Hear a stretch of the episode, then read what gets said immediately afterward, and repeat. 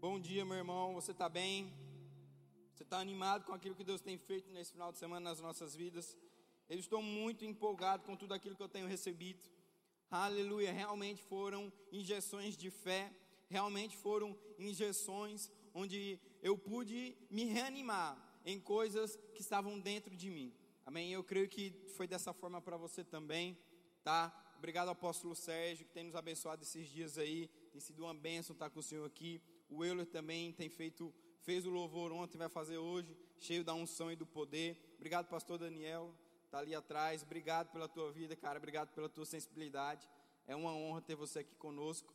E é uma honra mais ainda ter você perto de nós aqui em Lucas do, do, do Rio Verde. Realmente foi uma conexão que Deus trouxe para nós aí nesse tempo. Amém? Eu tenho uma palavra para compartilhar com você. Quero que você vá lá comigo em Jeremias, no capítulo 29. Jeremias capítulo 29, no versículo 11. Eu não vou me demorar muito, porque já dizia um grande homem de Deus, é muito perigoso ficar entre o crente e a comida, né? A gente está próximo do almoço aí, e é muito perigoso para mim ficar nessa posição. Estou brincando com você. Jeremias 29, versículo 11. Aleluia. Obrigado, grupo de louvor. Ah, já saíram. Nem, nem esperaram dispensar. Para almoçar. Jeremias 29, 11.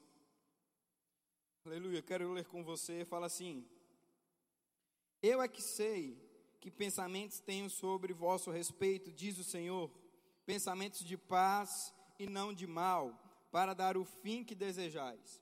Então me invocareis, passareis a orar por mim, e eu vos ouvirei. Buscar-me-eis e achareis quando me buscardes de todo o vosso coração. Serei achado de vós, diz o Senhor, e farei mudar a vossa sorte. Aleluia. Olha que palavras preciosas foram escritas para nós nesse tempo. Planos de paz e não de mal é o desejo que Deus tem para a nossa vida. E semana passada, não sei se você sabe, foi sexta-feira 13. E o sinônimo de sexta-feira 13 é comparado àquele filme, não é? Do, do Jason, Alguém já assistiu esse filme? Eu não sou muito fã de terror, mas todas as vezes que chega a sexta-feira 3, o pessoal associa esse dia como o dia do Jason, né? E é engraçado porque aquele filme ele tem várias sequências e todas as vezes ele morre, mas no final ele sempre vai aparecer no próximo filme. Todas as vezes ele morre, mas no final acontece alguma coisa que o bicho ressuscita e ele volta no próximo filme para tentar mais alguém, para perturbar mais alguém. E aquele passado ele nunca morre aquele passado ele nunca tem um fim. Ele sempre está voltando filme após filme. E sabe que o diabo ele é um pouco sujo, assim como é esse filme. Você pode estar avançando, você pode estar crescendo, você pode estar evoluindo, mas o diabo ele sempre vai tentar trazer coisas do passado para tentar parar o teu presente e aniquilar o teu futuro. Foi muito interessante a palavra que o pastor Daniel trouxe, porque vai casar um pouco com aquilo que eu vou compartilhar com você. E a mensagem de hoje, se eu pudesse dar um título para ela, seria Curando os Fantasmas do Passado. Sabe que o diabo, há alguns meses, ele começou a tentar me lembrar algumas situações, tentou me lembrar, tentou trazer à memória algumas coisas que eu já tinha passado, e ele quis reavivar esse Jason na minha vida. Ele quis trazer de volta esse Jason para o meu presente, tentando me trazer medo, tentando me trazer pânico, tentando me paralisar. Mas sabe, querido, eu comecei a buscar a palavra de Deus, eu comecei a buscar as escrituras, e sabe que existem muitos filhos de Deus que têm deixado o seu passado evoluir para o seu presente e aniquilar o seu futuro. Tem muitos filhos de Deus, cheios da palavra, cheios de entendimento, que têm permitido com que o diabo ele traga coisas e situações que já passaram, já ficaram para trás, para o seu presente, para que o seu futuro possa ser aniquilado. Sabe, querido, o apóstolo Paulo ele escreve eu, escreve, eu esqueço das coisas que para trás ficaram e eu avanço para as coisas que estão diante de mim. Eu esqueço aquilo que ficou para trás. Aquilo que ficou para trás passou e agora eu prossigo para o alvo, para o prêmio da soberania e vocação de Deus para a minha vida. E o diabo ele é sujo, meu irmão. Ele sempre vai tentar trazer coisas do passado, coisas que te atormentavam, coisas que te perturbavam, coisas que te impediam de avançar em Deus para o teu presente. E é interessante porque o apóstolo Paulo escreve essas coisas, e se você for ver o contexto, se você for ver a história do apóstolo Paulo, você vai ver que ele não era cristão desde o começo. Ele não era aquela bênção que ele é, que ele se tornou. Mas ele era um assassino de cristãos. Essa foi a primeira profissão de Paulo, foi assassinar cristãos. Paulo tinha prazer em assassinar e matar aqueles que se diziam que eram de Cristo, aqueles que seguiam e levantavam a bandeira de Jesus, aqueles que se diziam, eu sou cristão. Sabe, queridos, nós devemos agradecer ao Senhor, porque nós vivemos numa nação onde nós podemos nos declarar livre e abertamente que nós somos cristãos, onde nós podemos fazer reuniões aqui e deixar qualquer tipo de pessoa entrar e que nós não precisamos ficar com medo que ninguém vai entrar aqui e explodir esse templo. Onde que ninguém vai entrar aqui e fazer algo de mal com a nossa vida mas que nós podemos ir para as praças, para as ruas, para os mercados e anunciar abertamente que Jesus é o Salvador, que Jesus mudou e transformou a nossa história. Mas o apóstolo Paulo, ele vivia num tempo onde ele matava pessoas que se declaravam cristãs, onde matavam pessoas que se diziam crentes. E agora está esse homem que era assassino de cristãos, teve um encontro com Jesus, teve a sua vida mudada. Sabe por quê, meu irmão? Porque o evangelho é mudança. Se você se diz crente, se você se diz cristão, e esse evangelho que você tem pregado, que você tem dito que é, não tem mudado a sua vida, esse não é o evangelho da palavra. Esse não é o evangelho de Jesus. Porque todo o evangelho, o verdadeiro evangelho, ele muda e transforma a vida daqueles que são expostos a ele. Você vai ver onde Jesus chegava, as pessoas eram mudadas, quando se permitiam se deixar. Jesus chegava, pessoas andavam, Jesus chegava, pessoas vinham, pessoas caras cegas, coxos andavam, membros cresciam, lepras eram curadas, por quê? Porque o Evangelho é mudança, o Evangelho é transformação. Então, se você tem vivido um Evangelho que não tem mudado a tua vida, tem algo de errado, tem algo de errado acontecendo. Porque o verdadeiro evangelho, meu irmão, ele vem para trazer mudança para a tua vida. Ele vem para transformar a tua história, ele vem para mudar a tua vida. E agora está o apóstolo Paulo diante de Jesus, tem um encontro com ele, tem a sua vida transformada. E agora está esse homem que decapitava cristãos, que matavam cristãos, pregando o evangelho o mundo afora. E o apóstolo Paulo escreve: Eu esqueço-me das coisas que para trás ficam, eu avanço para as coisas que estão diante de mim. Meu irmão, você já parou para pensar se o apóstolo Paulo, todas as vezes que ele tivesse falando sobre Jesus, que ele tivesse ensinando sobre Jesus, ele deixasse vir à mente aquilo que ele fazia? Você já parou para pensar que todas as vezes que o apóstolo Paulo abrisse a sua boca para evangelizar, para abrir igrejas, para falar de Jesus para as pessoas, se ele deixasse vir à mente aquilo que atormentava ele e aquilo impedisse ele de avançar, era isso que o diabo queria. O diabo queria parar Paulo pelo que ele tinha feito no passado. O diabo queria paralisar Paulo por aquilo que ele tinha feito, trazendo condenação. Mas sabe, o apóstolo Paulo, cheio do Espírito Santo, falava: Eu esqueço das coisas que para trás ficaram, e agora eu avanço para as coisas que estão diante de mim. Sabe, querido, no meio da sua caminhada, no meio do seu trajeto cristão, o diabo ele sempre vai tentar te parar por coisas que talvez aconteceram, por coisas que, que talvez você fez, por coisas que às vezes você disse mas sabe, nós devemos avançar e prosseguir para o alvo, para o prêmio. Porque, como nós lemos em Jeremias 29, os planos de Deus para a nossa vida são planos de paz, são planos de bondade. Ele mudou a nossa sorte, Ele mudou a nossa vida. E agora nós temos uma vida debaixo da graça, debaixo do poder de Deus. E sabe, todas as vezes que o diabo tentar te lembrar de coisas do passado, começa a lembrar a ele aquilo que Deus já te prometeu lá na frente. Começa a mostrar para ele aquilo que Deus disse que você ia se tornar. Começa a mostrar para ele aquilo que ele disse ao seu respeito, as promessas que ele tem para a tua vida. Aleluia. Davi, quando se deparou diante de Golias, em 1 Samuel, no capítulo 17, ele começa a falar para aquele gigante: Olha só, eu já matei um urso, Deus estava comigo. Eu já matei um leão, e Deus estava comigo. Eu vou decapitar a sua cabeça, Golias, e Deus ainda vai estar comigo. Sabe, da mesma forma que o diabo ele começa a mostrar coisas do seu passado, mostra a ele o Deus também que você serve. Mostra a ele também aquilo que Deus tem feito para você. Mostra a ele também as maravilhas que Deus tem operado na tua vida. Sabe, diabo, aquela vez que eu não tinha nada para comer e Deus mandou uma provisão, olha só, Deus está comigo nesse tempo. Olha só, diabo, aquela conta que eu não tinha dinheiro para pagar e eu chamei a existência, eu confessei e de alguma maneira o dinheiro veio. Olha só, aconteceu, Deus está comigo. Sabe, diabo, aquela enfermidade que você disse que não tinha cura, mas eu acreditei, eu confessei, eu busquei, eu confiei, e olha só, a minha cura chegou. Não é agora que Deus vai me abandonar, não é agora que Deus não está comigo. Aleluia. Então, queridos, o diabo ele precisa ouvir da sua boca, o diabo precisa ouvir de você que as coisas que talvez que para trás ficaram, como o apóstolo Paulo nos ensina, não podem mais perturbar você não podem mais paralisar você, não podem mais impedir você de avançar naquilo que Deus tem para a tua vida. O problema é que muitas vezes nós nos calamos, sabe? Nós temos aprendido aqui nesses três dias que há, existe um poder poderoso na confissão. Existe um poder poderoso nas nossas palavras. Existe um poder poderoso daquilo que sai da nossa boca. A Bíblia fala em Provérbios que morte e vida estão no poder da nossa língua, aquele que bem a utiliza comerá do seu fruto. Aquilo que você tem vivido hoje é aquilo que você tem confessado no passado. Aquilo que você vai viver no seu futuro é aquilo que você tem confessado no seu presente. Então, tudo aquilo que você confessa e declara vai ter que acontecer.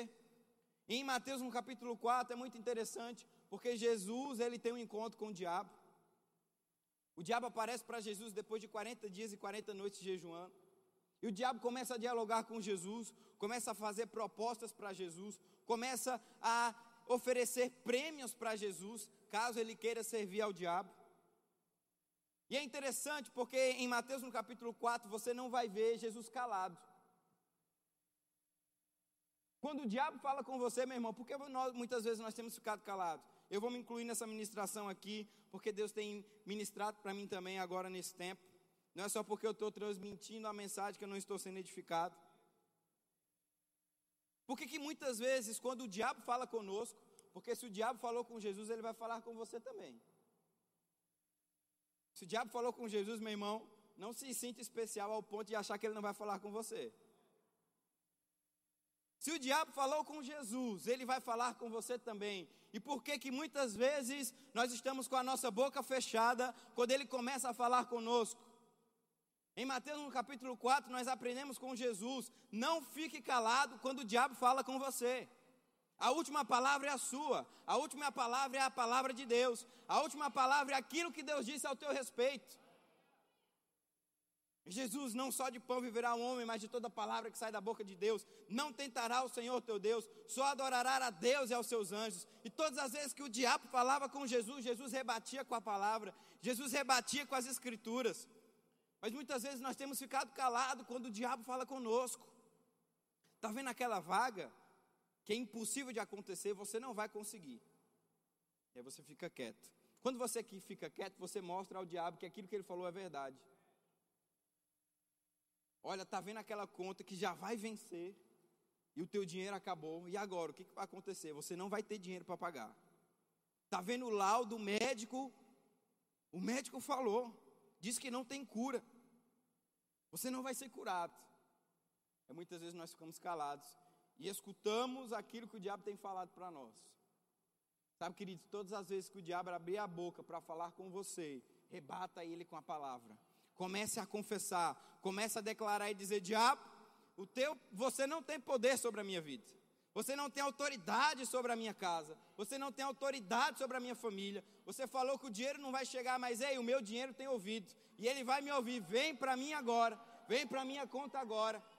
Aleluia. A Bíblia fala em Isaías 53 que Jesus já levou sobre si dores e enfermidades. Eu não sei o que o médico falou, eu não sei qual é o laudo dele, mas eu sei de uma coisa. Aleluia, que a cura já está disponível para mim e eu vou ser curado. Irmão, basta simplesmente nós acreditarmos nesse poder. Mas muitas vezes o diabo tem trazido coisas do passado, você não vai conseguir você não tem poder. Aquilo que aconteceu vai te impedir de avançar. E nós, como filhos de Deus, temos ficado quietos. Mas, querido, nessa manhã, aleluia. Nessa manhã eu estou aqui para te estimular e dizer: não vai parar, não vai estacionar, aleluia, não vai ficar parado. A sua vida é uma vida constante de evolução. A sua vida é uma constante evolução da palavra. Nós estávamos conversando ali agora com o apóstolo Sérgio. E é interessante como a palavra é acionada para os americanos, né, pastor? E ele estava falando ali, contando alguns testemunhos. E sabe, querido, é impressionante porque muitas vezes nós usamos a palavra de Deus como um botão de emergência. Ai, faltou dinheiro. Peraí, eu vou buscar versículos que falam sobre dinheiro.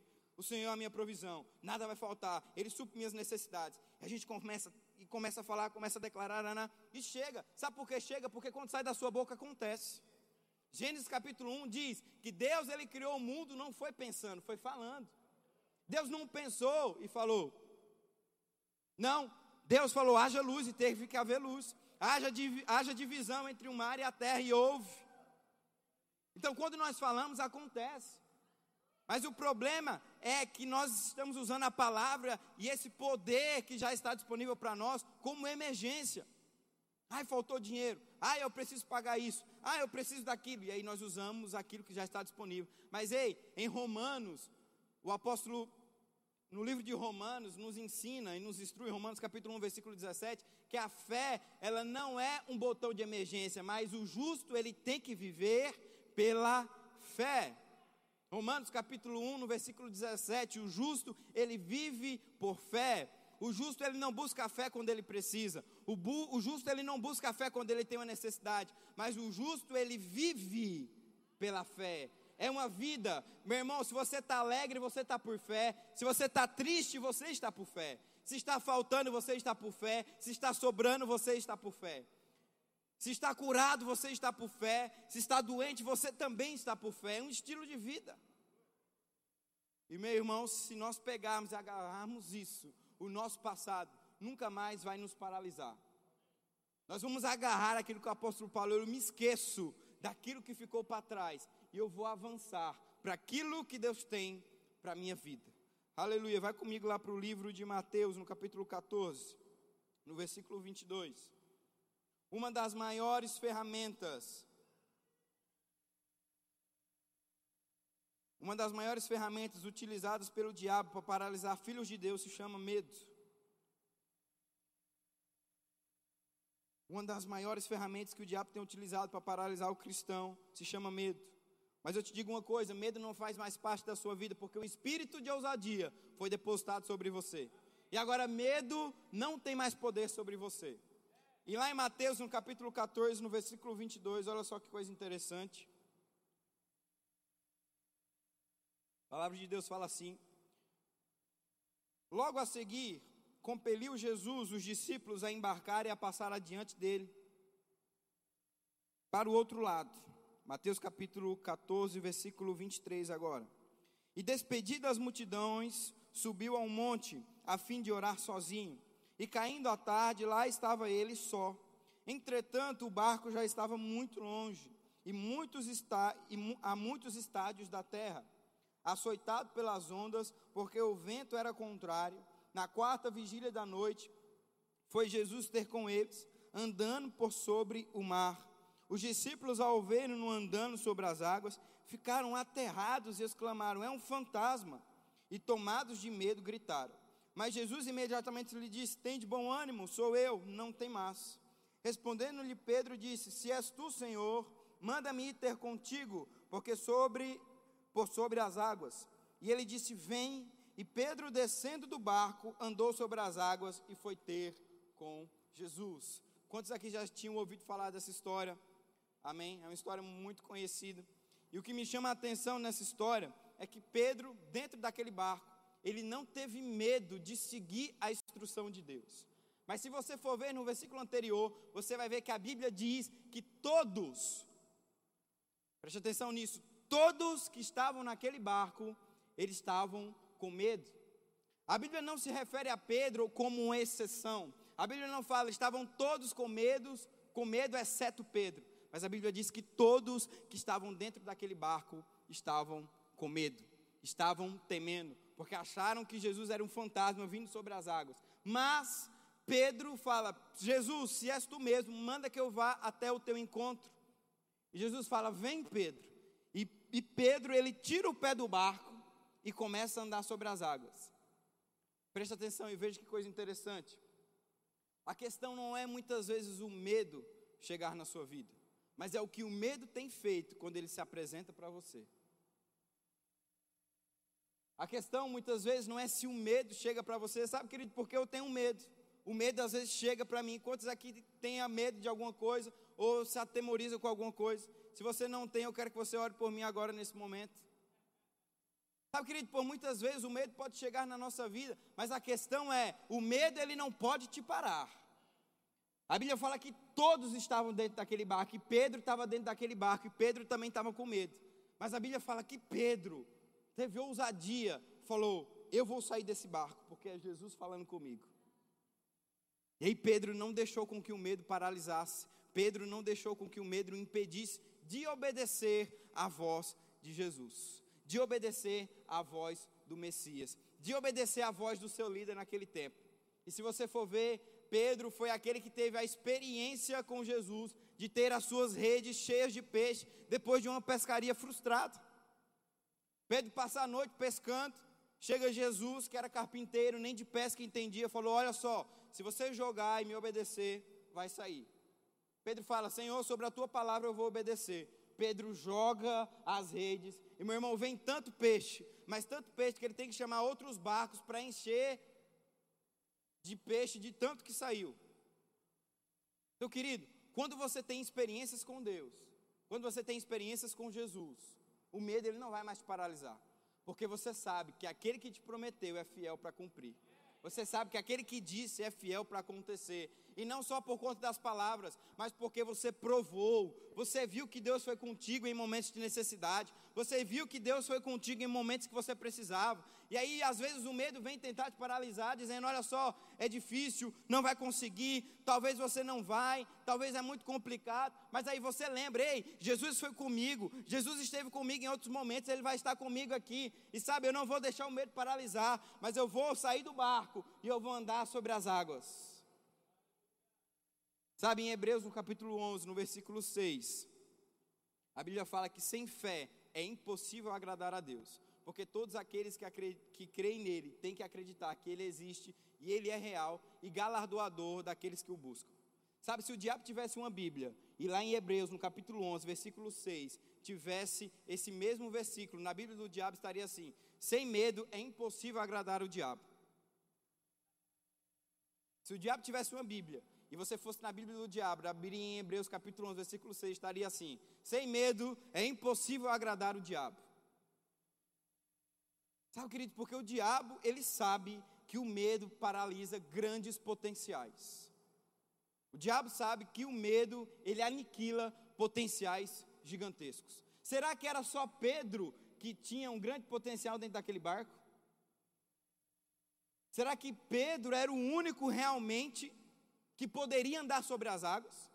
Será que era só Pedro mesmo que tinha o dom e a habilidade que Jesus tinha ali de somente Pedro andasse sobre as águas? Será que esse mesmo milagre não estava disponível para todos os outros? Será que esse mesmo milagre não estava disponível para João, para Tomé, para todos os outros discípulos? É claro que estava, meu irmão. A diferença é que o medo paralisou eles e eles deixaram de viver o sobrenatural de Deus. Mas o medo não parou Pedro e Pedro viveu o milagre. Muitas vezes nós temos buscado ao Senhor, temos é, nos entregado de uma maneira sobrenatural com Ele, mas o medo tem impedido muitas vezes de obedecermos às instruções de Deus. E por mais que Deus te ame, por mais que Deus ele deu o que Ele tinha de melhor para você, Deus é um Deus de princípios, Ele zela pela Sua palavra. E uma das coisas que você precisa entender para viver milagres de Deus é que você precisa obedecer a Ele quando Ele fala com você. Ah, mas e a tempestade? E as ondas? Será que realmente eu vou andar? Meu irmão, se você deixar e começar a analisar as circunstâncias naturais, você não vai viver o melhor de Deus. Sabe, querido, para nós estarmos dentro dessa igreja aqui, é um milagre de Deus. Guilherme, como você conseguiu? Se nós formos colocarmos no papel o tanto que gastaríamos para estar nesse local aqui, nós não teríamos nem começado. Se nós formos calcular quanto que foi de treliça, quanto que foi de placa, quanto foi de concreto, botasse assim na ponta do papel, precisamos de tanto aqui para entrar. Talvez a gente estaria ainda lá na Avenida das Itaúbas, naquele prédio de aluguel, fazendo três ou quatro cultos, porque a pandemia teve que reduzir o número limitado, e olha só, Deus foi tão bom que deu, nos deu um espaço desse tamanho, onde nós não precisamos ter a redução de pessoas, onde todos os irmãos podem congregar aqui, porque nós temos espaço. Mas sabe, querido, nós colocamos o pé e avançamos. Não olhamos para as circunstâncias, não olhamos para as ondas, não olhamos para os problemas, não olhamos para os sis. Ah, e se não der certo, e se, e se mas simplesmente obedecemos à instrução de um Deus que estava dentro, que estava, declar, que estava nos instruindo pelo Espírito a fazermos coisas. E Deus ele tem feito milagres e ainda vai fazer muito mais milagres aqui. Não é porque nós somos mais especiais, não é porque nós somos queridinhos de Deus, não é porque nós somos mais bonitos, não. É porque nós temos fé e declaramos e fazemos as coisas acontecer. Porque a Bíblia fala que Deus ele se agrada de fé. Deus não se agrada de mimimi, Deus não se agrada de choro. Deus ele se agrada de fé. E aí quando ele passa os olhos pela terra e ele vê um coração cheio de fé, ele abençoa. Quando ele passa os olhos pela terra e ele vê, olha só, fulano está cheio de fé, fulano está confessando, fulano está declarando, ele faz acontecer. E sabe, queridos, o tanto de potencial que existe. Quantos filhos de Deus com potenciais que têm sido paralisados por conta do medo? Deus tem falado coisas para eles, Deus tem falado coisas e instruído, mas o medo tem impedido deles obedecerem a voz, a instrução de Deus. Potenciais grandes, potenciais que você olha para a vida daquela pessoa e fala: Meu Deus, o ministério, a vida dessa pessoa é gigantesco, mas sabe, não tem evoluído, porque tem medo de dar passos de fé, tem medo de dar passos quando Deus já tem mandado para ele avançar. Sabe, eu joguei bola por um tempo. O apóstolo Sérgio Pessoa também jogou, fiquei sabendo ontem. E sabe, queridos, eu lembro que eu jogava, dentro do nosso time existiam craques, que você olhava assim e falava: esse cara aqui vai ser profissional. Esse cara aqui vai ser o novo camisa 10 da seleção, de tanto que jogava. Eram pessoas diferenciadas, eram garotos diferenciados, onde você jogava a bola e sabia que ele ia resolver. No treinamento, eles faziam coisas assim que a gente falava, caramba, se ele fizer isso no jogo, vai ser uns 10 a 0. Mas sabe, chegava na hora do jogo, chegava na hora da pressão, chegava na hora do vamos ver. E aí muitas vezes o treinador deixava aqueles caras lá no banco. Deixava aquelas pessoas que tinham o potencial e o diferencial de mudar o jogo no banco. E uma vez eu perguntei, cara, por que você deixou fulano no jogo? Por que você deixou fulano lá? Falou, porque ele tem medo. Quando chega na hora do vamos ver, como chega na hora de resolver a parada, ele não consegue fazer nada. O medo paralisa esse menino. É, eu preciso botar gente que é mais ruim que ele, mas tem raça e vontade, do que botar ele lá para ser um a menos. Meu Deus. Existem pessoas dentro da igreja com potenciais gigantescos, com potenciais para mudar o jogo, com potenciais para ser a camisa 10 do céu. Mas Deus passa, olha, quando chega o problema, quando chega a tempestade, meu Deus, não tem fé não consegue avançar, o medo para. Aí Deus pega pessoas como Davi, que nem estava na lista de Jessé, estava lá nas malhadas esquecido, mas tinha fé, tinha ousadia.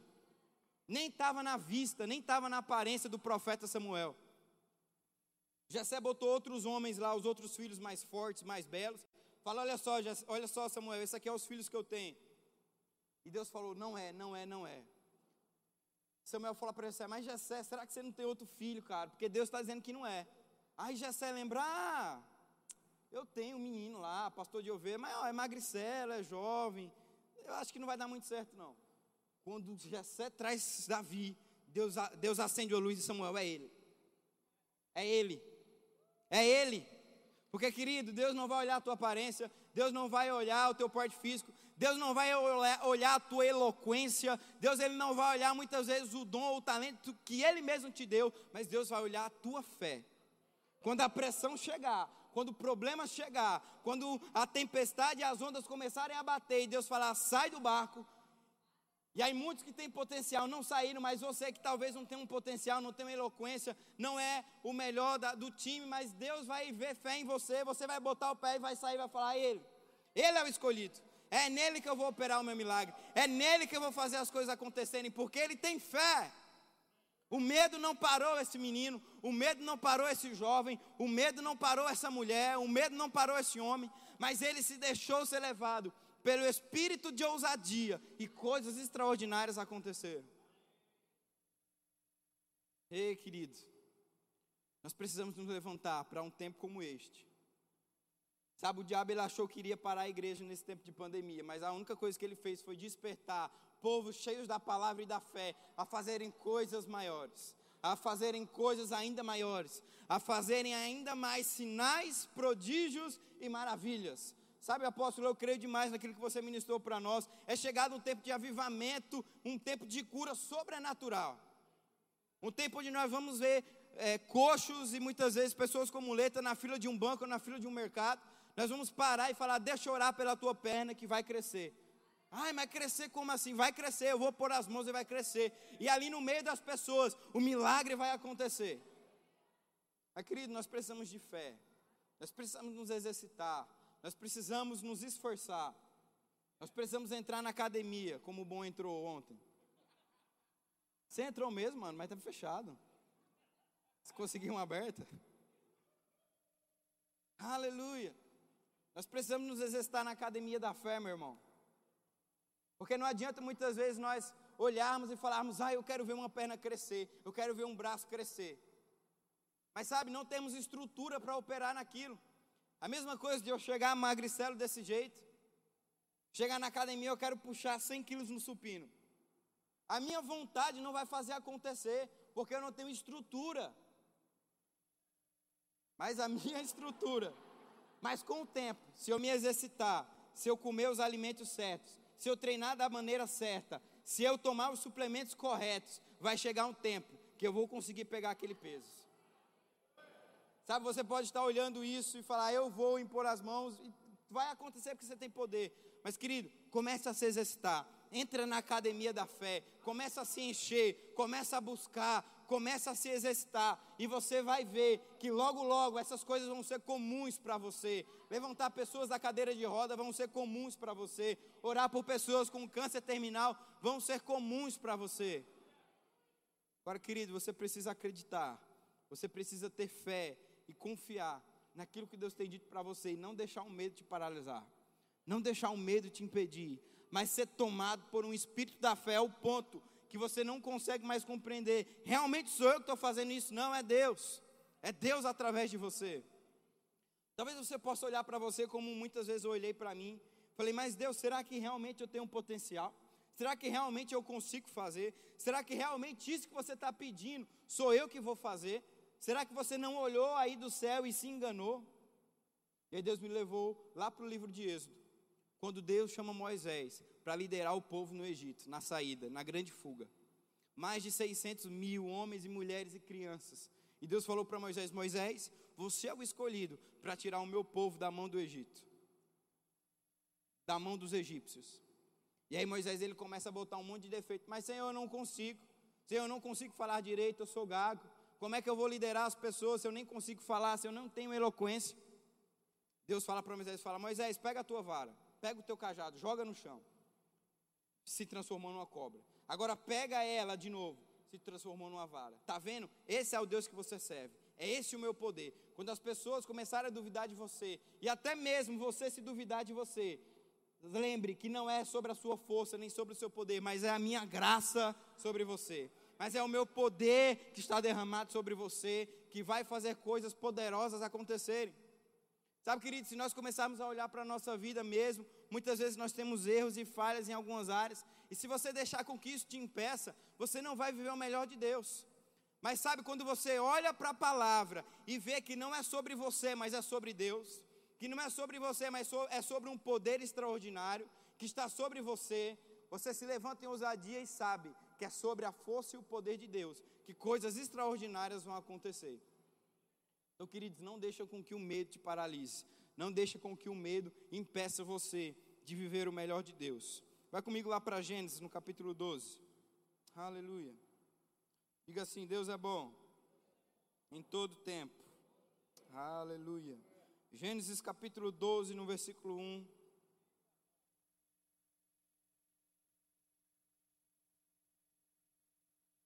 Aleluia.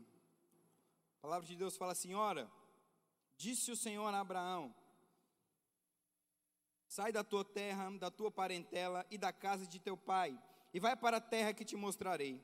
De ti farei uma grande nação, e te abençoarei, e te engrandecerei o nome. Se tu uma bênção, abençoarei os que te abençoarem, e amaldiçoarei os que te amaldiçoarem. Em ti serão benditas todas as nações da terra. Sabe, querido, isso é Deus falando com Abraão. Abraão dizendo assim: Olha só, eu vou te fazer pai de multidões. Quantos aqui conhecem a história? Abraão, era, Abraão já era avançado em idade, sua esposa também avançada em idade e estéreo, e Deus fala: Olha só, eu vou fazer vocês pai de multidões, de vocês eu vou tirar uma grande nação. Deus se referindo ao povo judeu. Mas antes dessas promessas, preste atenção, antes da promessa de Deus vem uma instrução. No versículo 1, Deus fala: Abraão, sai da tua terra e da tua parentela e vai para a terra que eu vou te mostrar. Instrução. Segundo versículo: E de ti farei pai de nações, de ti tirarei multidões. A promessa. Então, a grande maioria das vezes na Bíblia você vai ver que antes da promessa vai ter a instrução. Quando Deus ele te promete algo, ele não simplesmente joga a promessa, mas ele te dá uma instrução para que aquela promessa aconteça. Ele não simplesmente fala assim: Olha, eu vou te levar para a África para você ser um missionário. Buf. Ele vai te dar instrução. Olha só, eu vou te tornar um grande líder e vou te dar uma grande igreja para que você possa abençoar pessoas. Buf. Não é simplesmente a promessa, mas ele te dá a instrução para que aquela promessa aconteça. E Deus ele deu a instrução para Abraão. Olha só, Abraão, sai da tua terra, da tua parentela e vai para a terra que eu vou te mostrar. Três instruções sai da tua terra, sai do meio da tua parentela e vai para a terra que eu vou te mostrar. E aí ele dá a promessa. Abraão saiu da terra dele, Abraão estava em direção à terra que Deus ia mostrar, mas Abraão não saiu do meio da parentela. Abraão levou Ló com ele, o seu sobrinho. Quantos aqui lembram dessa história? Estou parafraseando para a gente avançar. Você pode ler todo o capítulo 12 aí que você vai ver isso. Deus tinha dado três instruções, mas Abraão seguiu duas. Sabe, querido, as coisas começaram a complicar, ao ponto de Abraão falar para ele: Olha só, a, o lado que você escolheu, eu vou o contrário. Se você for para a direita, Ló, eu vou para a esquerda. Se você for para a esquerda, eu vou para a direita. Os funcionários deles começaram a brigar, estava começando a ter contenda, e Abraão falou: Cara, eu não posso mais viver desse jeito. Ao ponto de que eles se separaram. Abra, Ló olhou as campinas verdes e falou: É para lá que eu vou do outro lado estava um deserto. Abraão seguiu para lá. Mas sabe, querido, Abraão agora ele entrou na terceira instrução que Deus tinha dado para ele. Abraão agora tinha saído do meio da parentela. Mas Abraão estava a caminho do deserto. Sabe que a palavra deserto significa falta de vida. Mas, querido, quando você está debaixo da promessa, até onde não tem vida, Deus te faz prosperar lá. Abraão estava a caminho a uma terra que não tem vida. Mas Deus fez Abraão se tornar um dos homens mais ricos naquela terra. Não porque a terra não produzia, não porque a terra era ruim. Meu irmão, você pode estar na melhor terra do mundo, se, for, se não for da vontade de Deus, você nem vai prosperar lá. Acredite, você pode estar na pior terra do planeta. Se Deus mandou você estar lá, Ele vai fazer água brotar, Ele vai fazer frutos germinar, Ele vai fazer riquezas chegarem, porque você está debaixo da vontade de Deus. Você está fazendo as instruções para que a promessa aconteça. E Deus tinha prometido uma nova fase para ele. Deus falou: Olha só, Abraão, vai para a terra que eu vou te mostrar. Sai do meio da tua parentela. Um novo tempo chegou para você, uma nova estação. Mas Abraão levou o seu sobrinho. Abraão levou Ló, coisas da fase antiga, um tempo passado. Por um tempo, talvez Ló serviu ele, estava no meio da família, aquele tempo poderoso. Mas aquele tempo acabou e agora é chegar um novo tempo. Mas Abraão estava levando coisas do tempo passado para um tempo futuro. E sabe, querido, que muitas vezes é perigoso você se apegar a coisas de tempos presentes quando Deus está te mandando ir para um novo tempo. Às vezes é muito perigoso você levar coisas das fases antigas, quando Deus está te direcionando para um novo tempo, para uma nova estação.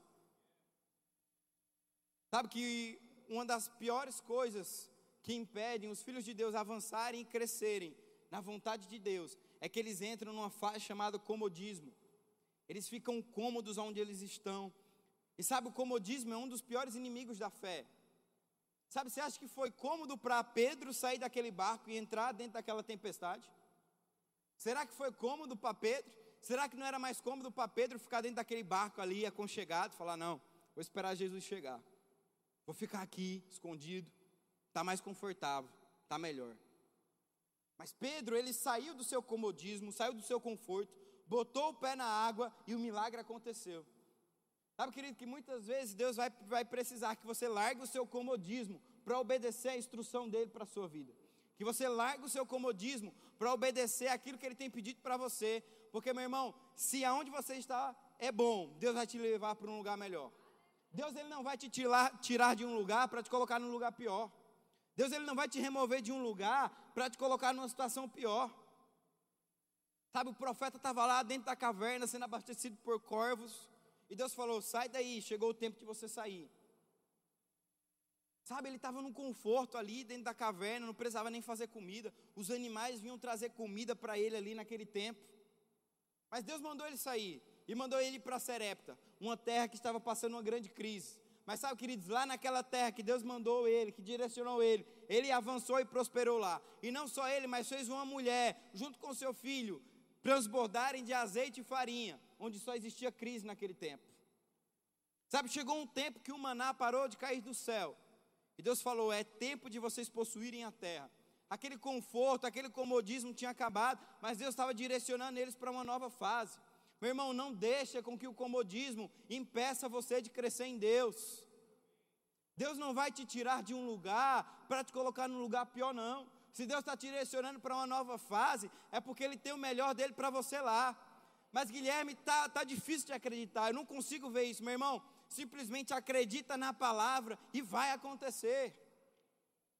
Mas muitas vezes nós temos deixado de viver o melhor de Deus, porque o comodismo tem nos impedido de viver coisas grandes no Senhor.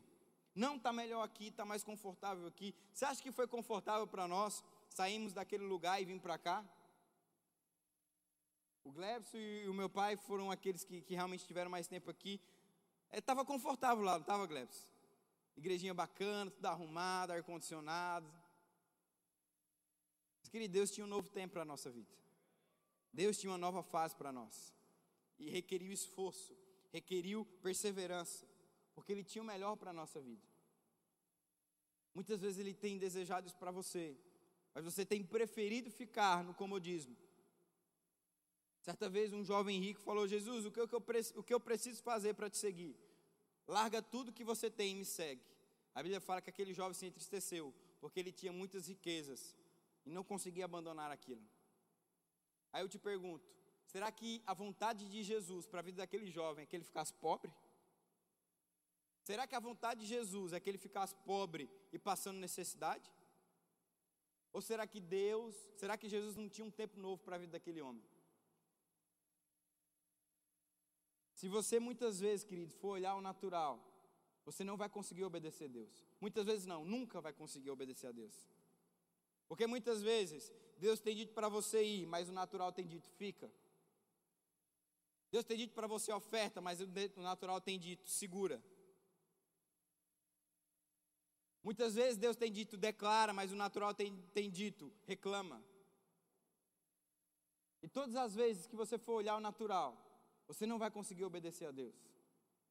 Você não vai conseguir viver o melhor de Deus.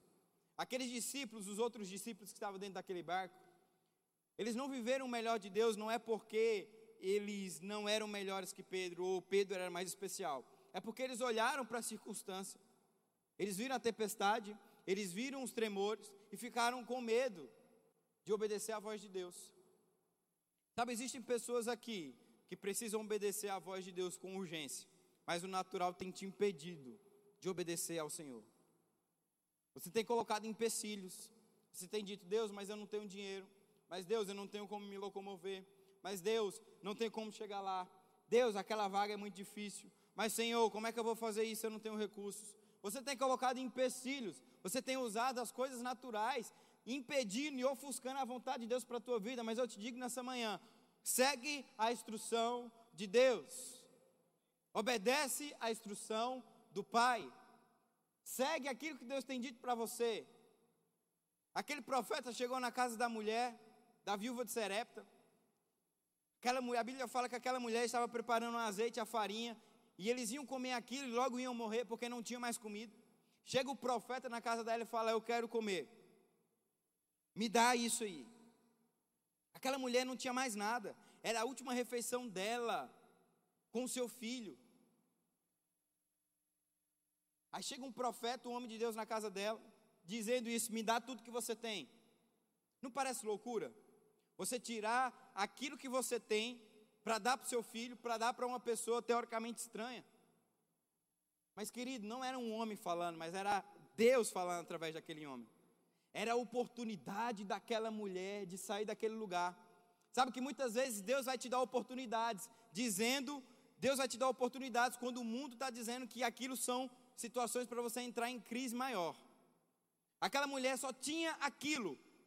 E Deus fala, e Deus usa aquele profeta dizendo: Olha só, me dá tudo que você tem. No natural está dizendo: Meu Deus, essa mulher vai perder tudo. Ela já tem pouco, agora ela vai perder o resto que ela tem. Isso é o natural falando. Mas a visão de Deus é: olha só, dá tudo que você tem que eu vou te multiplicar. Dá tudo que você tem que eu vou fazer superabundar. Obedece à minha vontade e você vai ver o meu milagre acontecer. Sabe, queridos, você tem que tirar o óculos do natural e colocar o óculos da fé. Você tem que olhar as coisas como Deus vê. Para de raciocinar com a tua mente. Para de raciocinar com o teu entendimento. Começa a raciocinar com o teu espírito. E aí você vai ver Deus fazendo coisas extraordinárias. Aquela mulher obedeceu a instrução daquele profeta. E a Bíblia diz que só parou de brotar azeite e farinha porque ela não tinha mais panelas para colocar. Eu imagino aquela mulher saindo na casa das vizinhas: Olha só, me dá panela, está brotando azeite e farinha. Olha só, minhas panelas acabaram, eu preciso de mais. Está acontecendo algo sobrenatural. No meio dessa crise está brotando azeite e farinha. Gente, me ajuda. Querido, vai ser assim na sua vida quando você obedece ao Senhor. Deus faz superabundar de uma maneira tão sobrenatural que não só você, mas pessoas ao seu redor começam a ser abençoadas por conta da tua obediência. Você já parou para pensar nisso? Que a tua desobediência não afeta só você, mas afeta outras pessoas? Eu estava meditando nisso, Senhor, não me deixa cair nesse erro de desobedecer à tua vontade. Porque não é somente eu que vou ser afetado, mas eu sei que tem pessoas que dependem da minha obediência para avançar e crescer. Pessoas dependem da tua obediência, da tua, da, da, da tua obediência para o Senhor, para avançarem e crescerem. Pessoas vão ser alcançadas pela tua vida quando você obedece ao Senhor. Pessoas vão ser alcançadas pela tua vida quando você diz sim para Deus. E quando você diz não, não só você, mas outras pessoas também são afetadas pela tua desobediência. Então, querido, é chegado um tempo de despertar, é chegado um tempo de avançarmos, sabe? Não podemos mais ficar estacionados para um tempo que estamos vivendo, para um tempo como este, um tempo onde pessoas estão trancafiadas, onde pessoas estão com medo e paralisadas de fazer coisas. Esses dias eu cheguei no mercado e tinha um rapaz lá, ele estava todo se, se, se borrifando de álcool em gel e estava com, com aquela máscara toda fechada e estava com luva e não sei o que e tal, tal, tal, tal. Sabe, querido, eu entendo a importância de se proteger, mas aquele rapaz não estava se protegendo, aquele rapaz estava com medo. O medo faz você fazer coisas e desobedecer à vontade de Deus.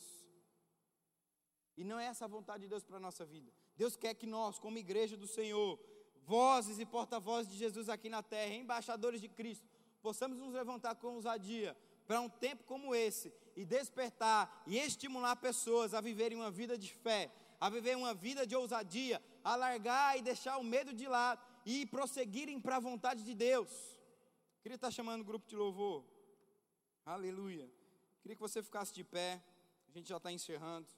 Aleluia. Oh, obrigado, Senhor, porque sabemos que a tua alegria é a nossa força, Pai. a tua alegria é a nossa força, Senhor. A tua alegria é aquilo que nos refrigera, Pai. A tua alegria é aquilo que nos recarrega.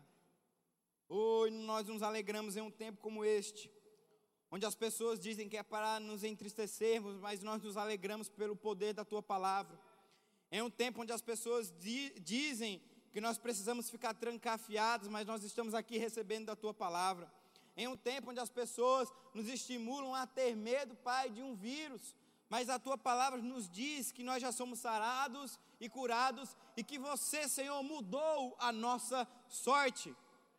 Aleluia, meu irmão. Deus mudou a tua sorte de vida.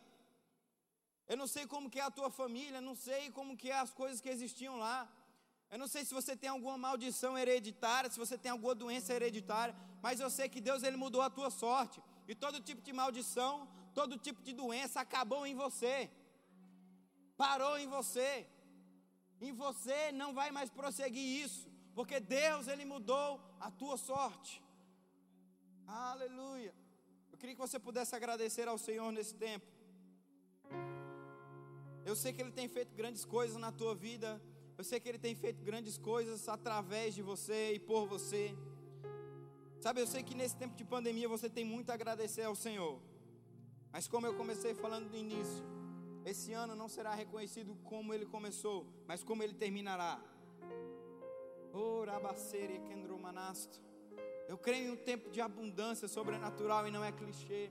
Deus te trouxe para cá para acender isso, para te dizer isso. Ei, tempos sobrenaturais de Deus chegando sobre a sua vida. Coisas que estavam fechadas sendo abertas, coisas que estavam travadas sendo destravadas. Coisas que você achava que ia demorar 10, 15 anos para acontecer, Deus vai fazer nesse último final de ano. Porque o diabo achou que iria te paralisar com essa pandemia, mas a única coisa que ele te fez foi ativar o poder da fé que está em você despertar algo que estava muitas vezes aí adormecido. Aleluia, eu declaro isso sobre a sua vida. Um tempo sobrenatural. Oh, Rebeçô, eu queria que a gente pudesse louvar mais um pouco. Oh, Santo Espírito de Deus.